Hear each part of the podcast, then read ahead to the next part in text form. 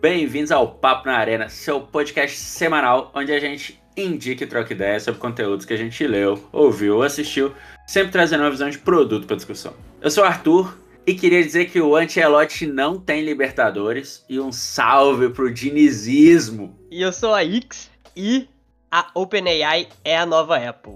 Toma aí essa. Nossa senhora! E no programa de hoje a gente vai falar sobre os seguintes assuntos: como mudar para o modelo freemium quase matou uma startup, uma entrevista com o presidente do WhatsApp que soltou a frase: "O Brasil é o país do Zap Zap". O que ficar atento numa vaga de growth e vai ter um pequenos comentários sobre a OpenAI e o evento que eles fizeram hoje. Mas antes, quais são os jabazinhos aí da semana nesse final de ano do Product Arena? Bom, a gente vai ter o curso de Prodops com o Dudu e comigo e com algumas outras participações especiais aí que a gente já já divulga. Vai ser online e ao vivo no dia 25 de novembro. E tem aquele descontinho na descrição de 15%. Acabei de perceber um negócio, nada a ver com o assunto, que a gente teve publicação do programa no dia do seu aniversário e vai ter no dia do meu aniversário também, que é dia 22, não, quarta-feira. Vamos Olha aí, olha aí. Da vida. Mas enfim, bora lá pra pauta agora? Bora lá, mas antes me manda um parabéns aí que você não me mandou parabéns. Eu te mandei no... parabéns no WhatsApp sim, então parabéns. Mas no podcast não mandou, cara. No podcast. Cara, aqui, ó. pra você. Obrigado. Feliz 43 anos. Tudo de bom na sua vida. 33 é, anos, eu renasci, meu amigo. Verdade. Agora vamos? Vamos pra pauta? Bora, bora.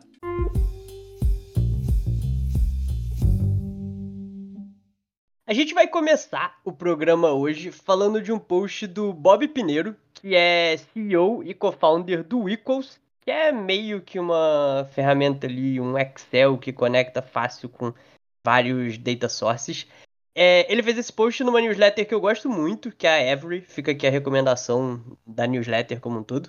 E nesse post, que o título é o How Freemium Almost Killed My Business, o Bob fala do impacto de fazer algo que parecia intuitivo ali pro negócio, mas que no fim não se mostrou uma boa decisão, que é ter um plano free no produto deles, que era um SaaS, e literalmente ele fala como aquilo quase matou o negócio que eles tinham.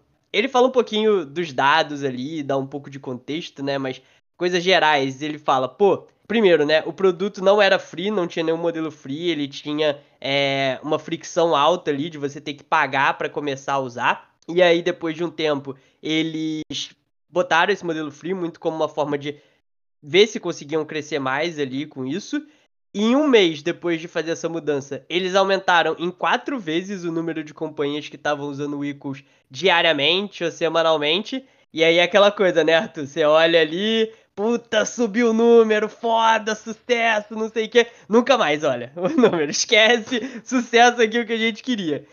Só que aí, cara, seis meses depois, eles olharam e o negócio parou de crescer. Simplesmente, depois de seis meses, estavam andando de lado. E no gráfico é bizarro, né, velho? Tipo. É, esse é legal, ele, ele mostra alguns gráficos assim no, no texto, então vale dar uma olhada aqui, já que o podcast não tem imagem, né? E ele traz aqui, né, o, o assunto óbvio que é retenção. Quando eles foram olhar para as safras, para os cohortes ali, como estava a retenção, ele viu que, cara, a palavra que ele usa no texto é estavam horríveis, basicamente. Então, tinha mais pessoas completando o onboarding, isso de fato tava trazendo mais gente ali para dentro, mas essa galera não tava ficando, sabe? Ele até tenta explicar ali, é, principalmente que o funil deles era muito longo para atingir ali a, a paywall, a parte que as pessoas iam pagar de fato, então as pessoas acabavam dropando antes e quando você tinha essa fricção maior, existia mais intencionalidade no, no uso e na, na, tentativa de fazer o produto, né? Então, no fim, a conclusão deles foi, tipo, que, cara, nem sempre o que é intuitivo é certo e, e pra gente não deu certo. E depois de um tempo, a decisão deles foi: vamos tirar esse modelo free e vamos fazer um modelo freemium aqui que é eles passaram a ter um período de teste, que eu não lembro agora se são sete dias ou se é com base em em atingir um certo limite de funcionalidade. E aí isso passou a funcionar para eles, que eles permitem que as pessoas vejam o valor do produto e depois paguem por ele ali. Cara, sobre esse lance do paywall também, ele inclusive fala no, mais para frente que é tipo fricção não é um problema, né? Introduzir a quantidade certa de fricção pode tipo fazer o produto e o negócio funcionando. Inclusive, quando eles falaram, ah, beleza, a gente vai deixar aqui, né, tipo, premium, você nem precisa colocar o cartão de crédito. É, a galera começou a twittar, do, tipo, nossa, é legal essa parada, só que como assim tem uma página de pricing que não tem o pricing? Porque é do tipo, tudo era freemium. E você falou do lance de, tipo, pô, era, o funil era longo, só que tinha uma parada extra, né? A galera nem chegava nessa parte. Sim. E aí, como a galera não chegava, ela não via o pricing, não via o paywall, né? Então. É, não, não chegava a bater no limite da funcionalidade para você ser trigado é... a pagar ali, né? É, e cara, isso traz muito pro tipo dia a dia de produto, sim. Eu, bom, já deve ter comentado em alguns podcasts, alguns dos nossos episódios aqui, que é o lance de você utilizar o seu produto, né, velho? E você ali gastar um tempo diariamente testando o seu produto, porque é isso, às vezes a gente a parada tá tão óbvia, a gente tá tão imerso no negócio, ah, não, tá show, que não sei o quê, que é umas paradas, as obviedades não óbvias, né? As paradas que são muito claras ali, fala, caralho, como a gente não tava vendo isso? Que é nesse caso, eu acho que, velho, definitivamente se passassem, sei lá, 20 minutos olhando a parada, eles iam falar assim, cara, tipo, a gente tava tão convicto que ia ser melhor isso, mas olha quantos passos tipo, a pessoa nem tá chegando nessa etapa, né? E também analisar as métricas, olhar o funil, olhar as paradas. É, é, que tem a diferença de você usar o seu produto e você usar o seu produto de forma crítica como se você fosse um usuário, né?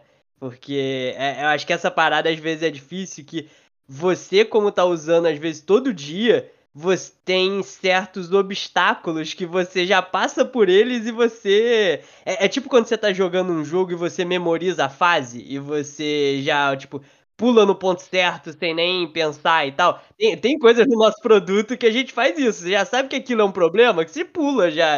Pra você é normal. Você falou em memorizar, eu tava vendo outro dia um vídeo, inclusive já que teve Fórmula 1 esse final de semana aqui, eu queria mandar um salve aqui também pro, pro Lucas Matos e pro pai dele aí, que eles estavam lá na Fórmula 1, tiraram foto com o Alonso e os caralho, tipo, e ele gosta muito de Fórmula 1, ele o Januzzi aí também, mas rola vários vídeos da, dos, dos pilotos de olho fechado fazendo as, as, as pistas, né, velho, do tipo, que esse é, de memorizar, que é bizarro. TikTok legais que é ele, você só ouvindo o motor é... e, e, subir e descer marcha, o piloto já sabe qual é. E é engraçado, eu gosto muito de Fórmula 1 também, de jogos de carro como um todo, e aí eu tô acostumado a jogar. E é engraçado, quando eu vejo esse vídeo no TikTok, eu faço esse exercício e eu também consigo pegar, porque eu já acostumei ali jogando, sabe? Tipo, ah, essa curva aqui, você vai reto, puta, oitava marcha, pé embaixo, desce pra terceira, sobe uma. Ah, isso aqui é o Bahrein, tá ligado?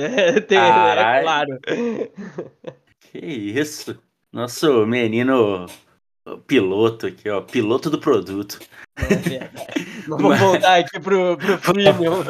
Vamos. Mas. Então, você falou um ponto que é. Realmente, às vezes, né, a parada vira paisagem pra gente, né, os erros ali. Mas é. Mas, de novo, eu acho que mesmo assim, e aí, por isso que é o, o, combinado ali, né? Tipo, não só olhar, testar o seu produto, mas quando você sabe, beleza, quantos passos eu preciso para fazer tal ação, quanto, qual é o funil aqui e tudo mais, é, você passa a ter uma visão um pouco mais complementar ali, né? Falar, caraca, talvez aqui a gente tá tendo muitos passos, e aí, né, na soma das coisas ali, do tipo, pô, por que, que será que muita a galera tá chegando aqui e não tá fazendo tal coisa? Será que é porque não tem aqui o paywall, não tá antes, etc. E aí começar a testar a hipótese. Mas é aquilo, eles ficaram tão contentes com as métricas de vaidade ali no princípio que eles pararam de acompanhar algumas outras paradas. Que esse também é um mal que normalmente acontece. É raro, mas acontece com frequência. É, eu ia comentar sobre isso, né? Da métrica de vaidade mesmo, tipo, puta, cresceu quatro vezes aqui. Mas, pô, seis meses depois a gente viu que os cohortes se comportaram mal e, puta,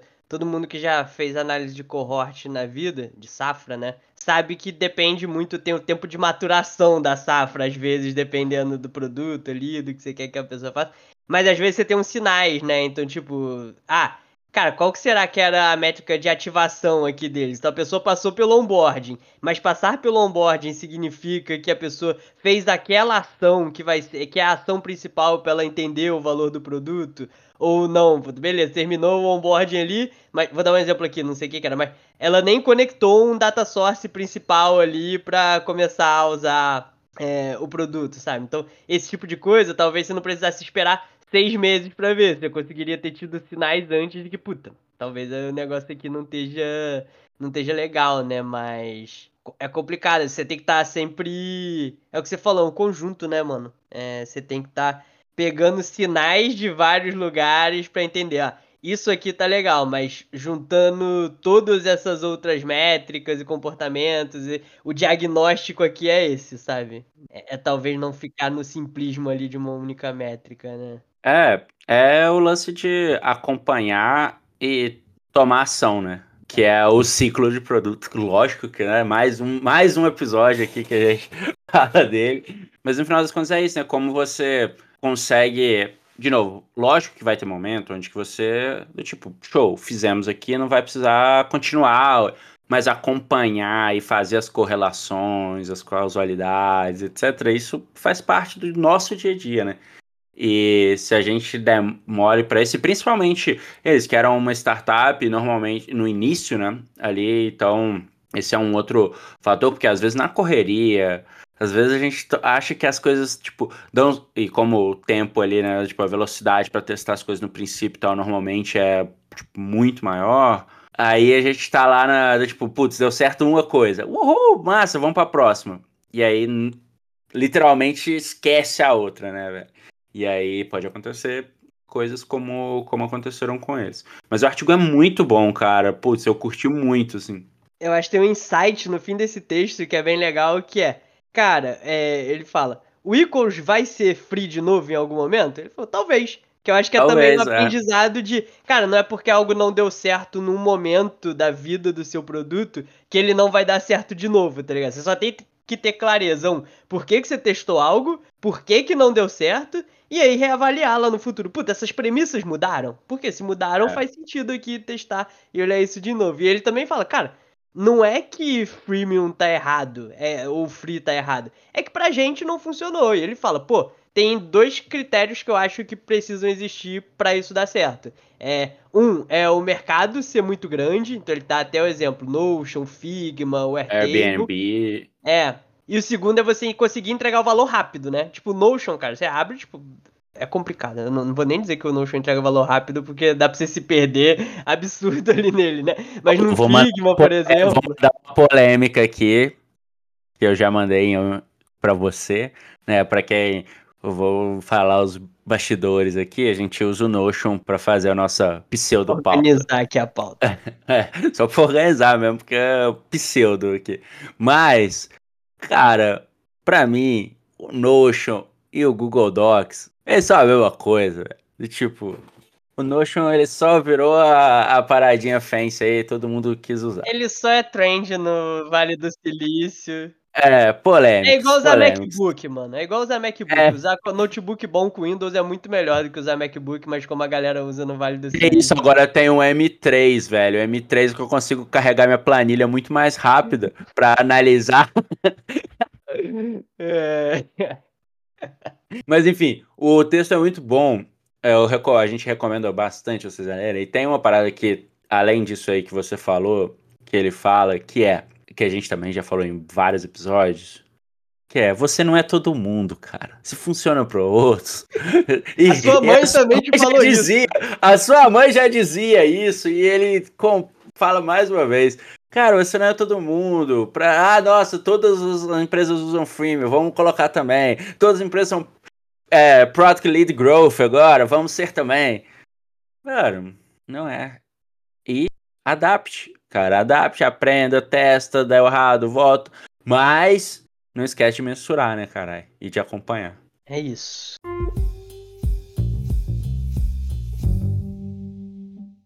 E nesse bloco agora, a gente vai falar de uma entrevista do Will Cathcart, que ele basicamente ele é simplesmente o presidente de um dos apps mais usados do mundo, o queridíssimo Zap Zap. Ou Zipzop. ou Whats. E, cara, ele trouxe várias informações e etc sobre o WhatsApp, sobre as próximas coisas que eles estão planejando, modelos de negócio, já que a gente falou de receita no bloco 1 e modelos de, de pricing. E ele trouxe alguns dados maneiros, que o Brasil é o terceiro mercado do WhatsApp no mundo atrás só da Índia e da Indonésia. E aí eu preciso fazer um comentário que meu professor de geografia, meus professores de geografia provavelmente vão ficar tristes. Eu não sabia que a Indonésia tinha mais gente que o Brasil. E eu fiquei. Na hora que eu vi que a Indonésia tinha mais usuário do WhatsApp do que, do que o Brasilzão da massa, falei, caralho, deixa eu ver aqui quantos, quantas pessoas tem na. E tem, tipo, 70 e pou... 60 e poucos milhões a mais do que o Brasil. O Mas, enfim. asiático ali é literalmente um mundo, né? né? Mas assim, apesar da gente não ser o, o maior mercado, a gente é quem mais manda áudio nesse negócio. E é o que mais manda mensagem de texto também. A gente é o terceiro mais maior em número de usuários, então a gente perde para Índia e para Indonésia, mas a gente é quem mais conversa, quem mais é manda isso. mensagem de texto e quem mais manda o famigerado áudio do WhatsApp. É. Inclusive, de, como a gente é, a gente, e não é pouco, é quatro vezes mais do que o restante do mundo. E aí, isso, grande parte desses áudios eu tenho certeza que são da Silvinha. Vou mandar um abraço aqui pra Silvinha também. a, a, única pessoa que tem autorização para me mandar áudio é, sem perguntar. E um outro dado que o WhatsApp Business já gera 10 bi de receita para a meta, né, cara, de faturamento. Sabe o que, que é massa? Do WhatsApp Business. Eu acho que quando a Meta, ainda Facebook na época, comprou o WhatsApp, existia toda essa desconfiança, né? De, tá, é um aplicativo grátis de troca de mensagem, existem dezenas de opções aí. Só o Google deve ter umas cinco opções de aplicativo de troca de mensagem. Cara, por que esses caras estão pagando essa grana nisso? Como que eles vão monetizar isso? E hoje, anos depois aí, é claro que a via de, de monetização, de receita, são os negócios, não é o usuário final ali, mas é os negócios e que, puta, é, é, faz muito sentido, né? Você olha hoje quanto, quantos negócios não se organizam pelo WhatsApp aqui no Brasil, que a gente é um país onde a penetração do, da ferramenta é muito alta ali, e a galera usa mesmo como forma, como plataforma de negócio. E, puta, olhando em retrospecto, puta, faz total sentido. É um playbook nada fácil de executar, na real, assim. Então é é uma receita, é um faturamento, né? É um faturamento giga aqui e que, puta, muito foda, né? É. E esse é um outro lance, né, cara, que a gente já comentou também em alguns outros episódios que da corrida do Super App, etc, que todas elas têm muito como referência o principalmente o WeChat e tal, mas pro, pro WhatsApp, apesar de ser assim, a parada super usada, ele comenta bastante, né? Tipo, pô, é, muita gente, é, os casos de uso no Brasil, de muita gente falar lá direto com o restaurante e tudo mais, para ver o cardápio e tal.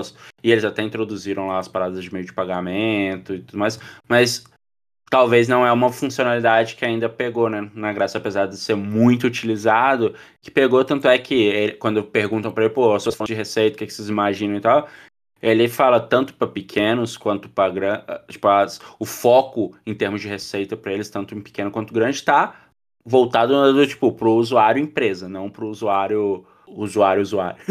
e outra coisa que ele falou, a gente já comentou também no bloco anterior do lance da fricção. E aí também uma das perguntas lá como o Brasil é um dos maiores mercados, falou do lance de fake news e tudo mais.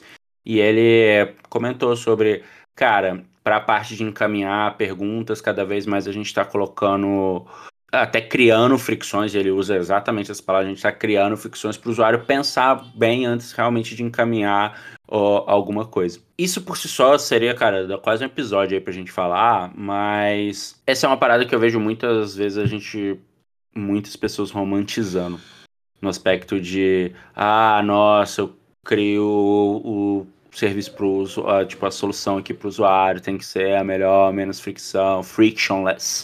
Né? Quanto menos, quanto menos, menos campo fricção, de cadastro, menos melhor. campo, ai, deixa o usuário utilizar lá. Essa porra é culpa do Google, que fica inventando aquelas pesquisas de que, ah, se você tiver um campo a menos, você tem é. X% a mais e de conversão. E eu já, já eu tenho um caso que a gente na Instacarro, cara, a gente colocou mais passos no fluxo mas mais bem explicado e etc. E a gente aumentou a conversão pra caramba, assim. Porque as pessoas nem sabiam o que, que era, e aí quando a gente passou a explicar melhor, mesmo colocando mais passos, a gente aumentou nossa conversão. Então, esse menos é mais é fake nerd. Mas, mas nem sempre, né? Mais uma vez, lógico que vai depender de contexto para contexto, mas é isso, colocar uma fricção e às vezes ser pior para o usuário em alguma coisa, que você tem que olhar o todo, cara. E às vezes vai, putz, vai fazer mais sentido causar uma fricção ali proposital, porque aquilo, putz, vai salvar alguma outra parte do business ali, que naquele momento pode ser mais importante. Então, eu gostei muito disso, que é, pô, o WhatsApp, que é um produto um dos mais utilizados no mundo, e o presidente lá falando, cara, sim, a gente colocou uma fricção e tá colocando uma fricção lá mesmo. Talvez a gente coloque mais, porque faz sentido pro contexto deles. É, eu acho que de novo, é tudo sobre intencionalidade, né? Não é você botar fricção por botar. Ah, porque o AX e o Arthur falaram, o Arthur falou no podcast que ele botou mais fricção e aumentou a conversão, então eu vou fazer isso, tá ligado? Pô, Não. fodeu.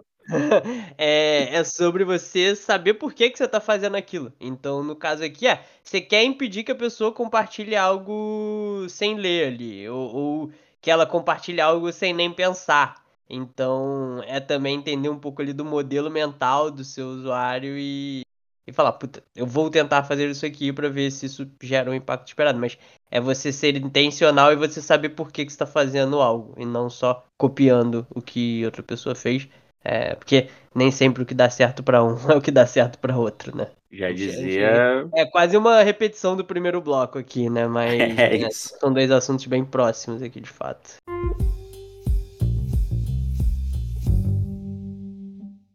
E nesse bloco agora, a gente vai falar de um post da newsletter da Helena Verna, que é a nova queridinha de growth aí, etc. No post Six Red Flags When Interviewing for a Growth Role, ela comenta sobre tópicos que você deve ficar de olho quando você está procurando uma vaga de growth. Em tempos de vacas magras, né, onde o dinheiro já não está mais tão de graça assim, as, as, as vagas de growth deram até uma diminuída, os, mesmo assim os tópicos continuam válidos. Assim. E no final das contas eu acho que serve não só para para growth, serve muito para esse exercício do tipo sinais que pode ser uma cilada, Bino. Exato. Eu ia perguntar se ainda tinha vaga de growth em 2023. é, mas dos pontos que ela, que ela comentou, acho que, bom, no artigo lá vai, vai estar o link aí, vocês quiserem dar uma olhada. E um dos tópicos que ela falou, ah, cara, ter uma. Tipo, ficar de olho sobre como que tá a infraestrutura de dados, é, porque se, putz, se isso não tiver, principalmente para growth, pô, pode definitivamente ser uma, um tiro no pé. Uh, o lance do. O outro lance que ela comentou sobre a pressão de você ser o Midas, né? De você ser o tipo, salvador da pátria, de chegar lá e falar, cara, beleza, agora a sua meta é tanto, o forecast é tanto, o forecast é tanto, e você, do tipo, é isso aí, faz, você mal chegou na empresa já tá com a, com a trolha ali. Eu, eu diria que esse pai esse é o maior perigo, assim, que é. Né? Cara, você entrar e você. Você entrou para salvar a todos, tá ligado? Você contrataram o capitão pra, pra dirigir o navio, tem, o navio que tava sem direção. Tipo, ou, ou não tem growth at all, ou tipo, um produto que tá estacionado há meses.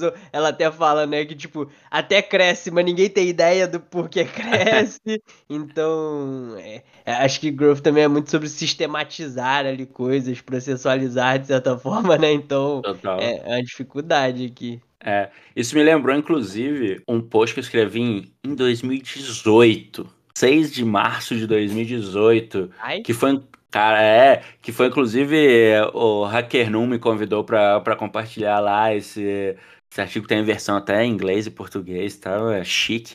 Que, e eu comento sobre isso, que é, tipo, o, esse artigo que eu escrevi é Growth não é somente growth. E apesar do nome parecer bem clickbait, assim, e isso da sistematização que você falou, que é muitas vezes a pessoa quer saber, nossa, beleza, que cor do botão que você colocou que rendeu não sei quantos milhões. Sendo que, na verdade, tem toda uma parada, de, todo mundo quer saber o, o por que cresceu, sendo que antes de olhar, tipo, como que você sistematizou isso para começar a ter essa roda de crescimento, sabe?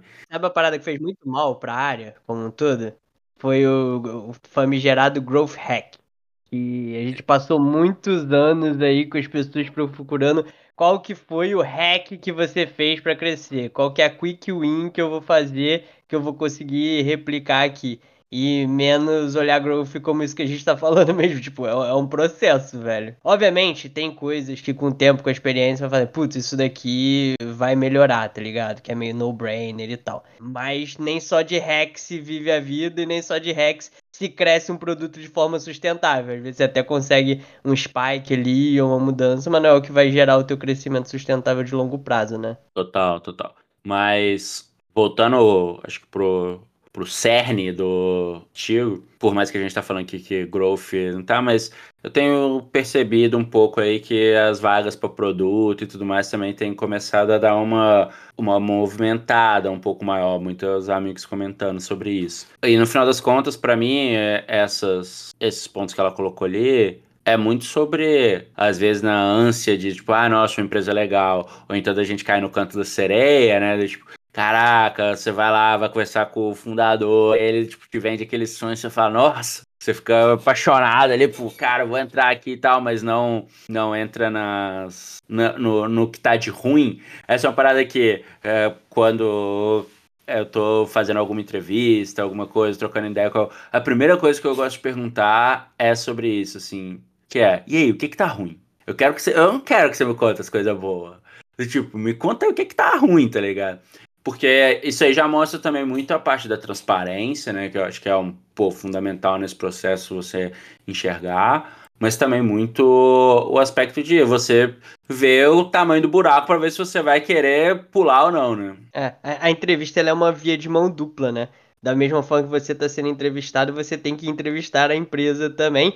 E muitas vezes as mesmas perguntas se aplicam, tá ligado? Aos dois lados. Isso que é engraçado. Tipo, super comum de processo, a pessoa perguntar: pô, contar algo que deu errado, o que, que você aprendeu com isso? Você pode voltar, a mesma pergunta. Pô, conta aí uma cagada que vocês fizeram aí nos últimos três, seis meses, o que, que vocês aprenderam? O que, que tá ruim na área? O que, que hoje vocês, vocês ficam reclamando no cafezinho, sabe? Coisas assim, é o que você falou. É um exercício de tipo, ver até onde vai a transparência também, né? E, e mas entender onde você tá se enfiando, né, velho? É, é, comum empresas que são investidas de venture capital ter o um processo de due diligence, né? Que é um processo que o investidor faz para entender por dentro como estão a empresa, os números, como a empresa opera antes de investir. No limite, você, como futuro funcionário daquela empresa, deveria fazer uma mini due diligence ali é, antes de entrar, porque é aquela parada, né, velho? Você tá investindo a parada mais preciosa que você tem na sua vida, que é o seu tempo, que é a parada que não volta. Então você está dizendo, eu vou ficar de 8 a 12 horas por dia aqui convivendo com essas pessoas, com esse negócio, com essa parada.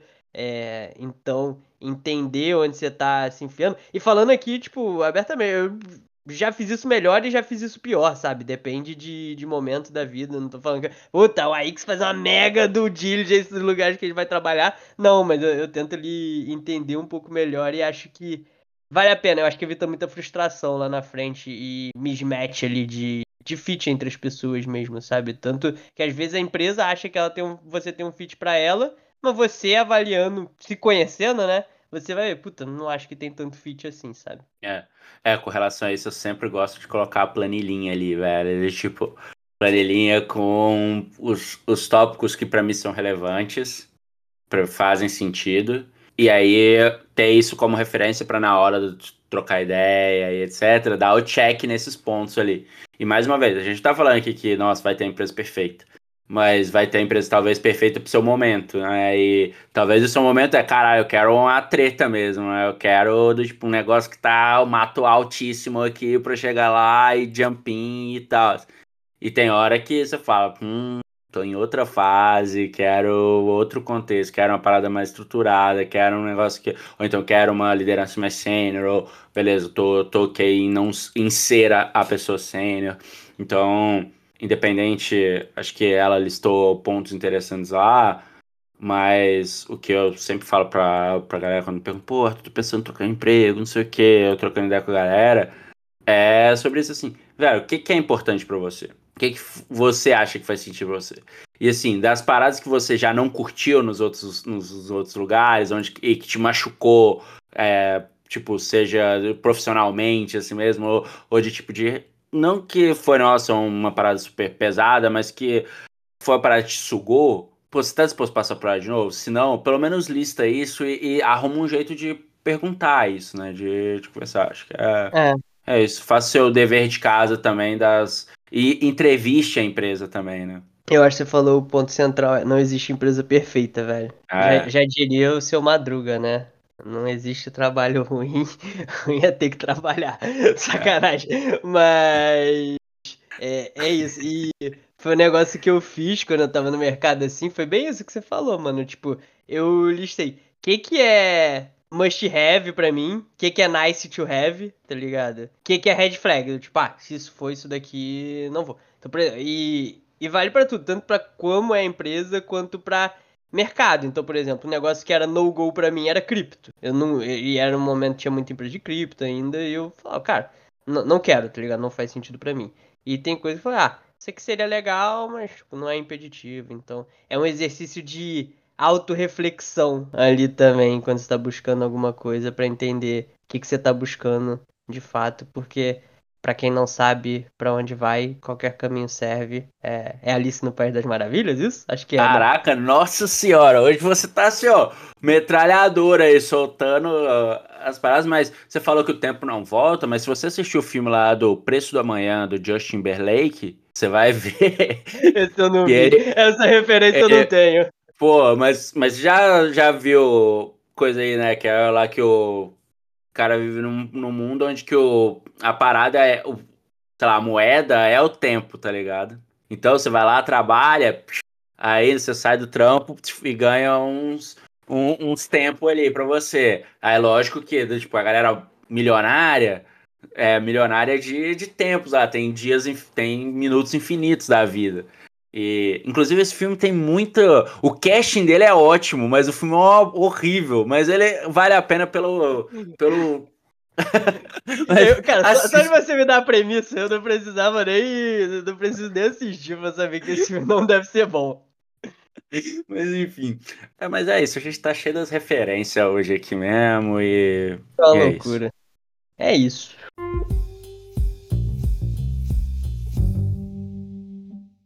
Vai lá, eu sei que você tá se coçando, já mandou aí até ali no início, mas que você tá se coçando para falar do evento do OpenAI que rolou hoje. Boa, hoje rolou o primeiro Dev Day da OpenAI e eu falei que a OpenAI é a nova Apple porque eu não sentia uma empolgação com um evento de tecnologia é, do jeito como teve de hoje em muito tempo, assim. Eu, eu senti que o evento de hoje, pelo menos na minha bolha ali do Twitter, foi o que eram os eventos da Apple até, sei lá, lançamento do iPhone 6, iPhone 7, alguma coisa assim, sabe? Que eram eventos empolgantes, que todo mundo esperava, que não tinha leak antes, que você só ia descobrir o que ia rolar no dia, sabe? Ah, não que o da OpenAI não tenha tido leak, tipo, tudo vazou antes assim, mas eu sinto que essa parada da empolgação se perdeu é, alguns anos com o lançamento de celular, que eu acho que era a principal coisa que a gente teve. Deu uma renascida quando a Apple lançou os chips dela, né? O, o Apple Silicon e tal, ali nos Macs. E, mas sinto que não tem muito com device hoje em dia. O celular entrou naquele platô ali de inovação, né? E eu acho que AI é essa parada que vai parecer o que eram os smartphones em, no passado, assim, sabe? No início dos anos 2010, assim, que todo evento vai ser foda. Inclusive, eu acho que as outras empresas deveriam fazer eventos como a OpenAI faz. Tipo, a Anthropic deveria fazer, o Google e a Microsoft já têm dias especiais de AI. Não, o do... Não, o do o Google lá, a galera até zoou de quantas vezes o, o CEO lá falou AI, que não sei o que. Exato. O, Zuki, o, Zuki, o Zukita também mandou um monte lá, colocou AI até no óculos, pô.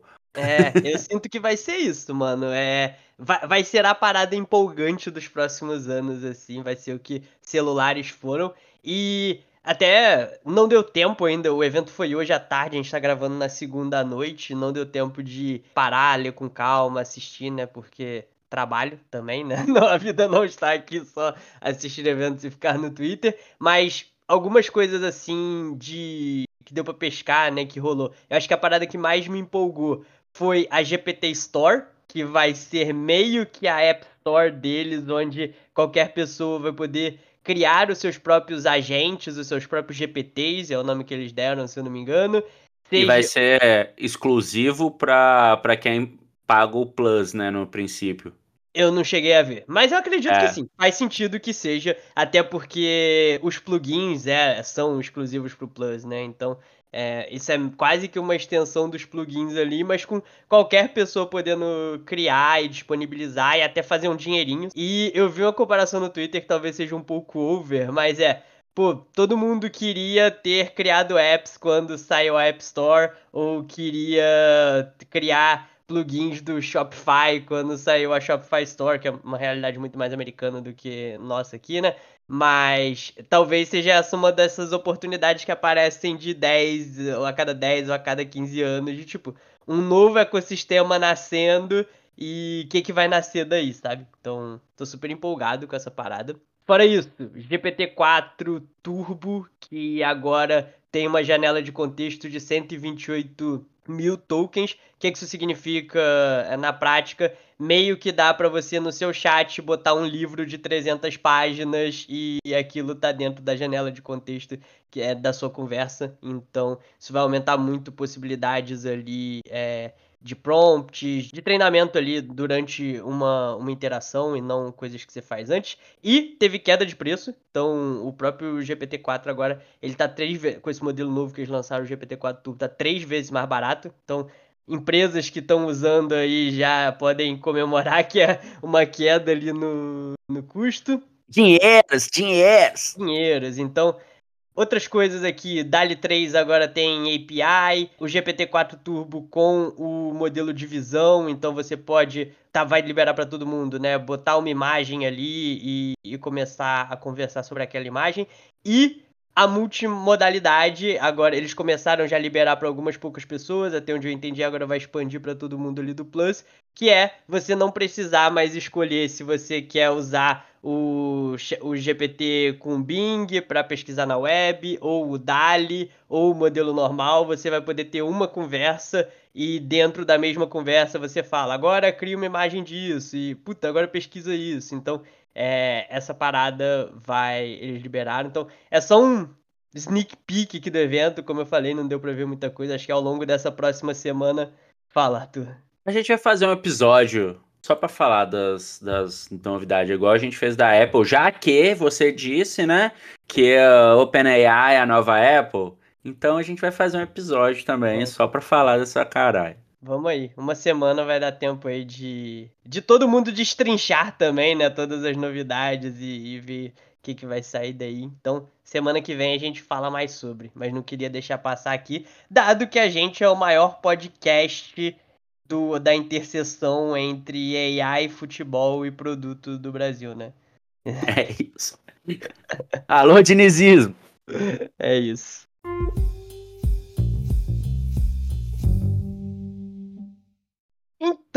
É isso por essa semana, galera. Mais um Papo na Arena no ar. E aí, recadinhos de sempre, né? Pô, se puderem, deem cinco estrelas lá pra gente, dá follow no Spotify, adiciona na playlist, compartilha com a galera, pô, viu? Compartilha com um amigo. Se você compartilhar com uma pessoa e essa pessoa escutar e ela gostar, ela vai compartilhar com outra. E aí vai ter Eu um tenho growth. certeza absoluta que você tem uma pessoa que vai ter interesse por algum dos assuntos que a gente falar nesse podcast. Então fala pra pessoa, ó, ouve de tal minuto até tal minuto que tem esse assunto que você vai gostar. Então, isso ajuda pra caramba a gente. Tem um negócio que a gente não costuma falar aqui, mas a gente tem enquetes nos episódios lá no Spotify, especificamente. Agora o Spotify tem seção de comentários também nos podcasts. Então vai lá, interage com as nossas enquetes, faz comentário, pô, ouviu, dessa, pensou em alguma a coisa. dessa semana vai ser: já assistiu o filme O Preço do Amanhã? Com eu- Just. Tenho certeza que as respostas vão ser, em sua maioria, negativas. Mas enfim. E, como sempre, né? Segue a gente lá nas redes: é, Instagram, Twitter, LinkedIn, arroba Product Arena, arroba AX e arroba Arthur Close com K. E semana que vem tamo de volta com mais um Papo na Arena. Valeu, galerinha. Valeu!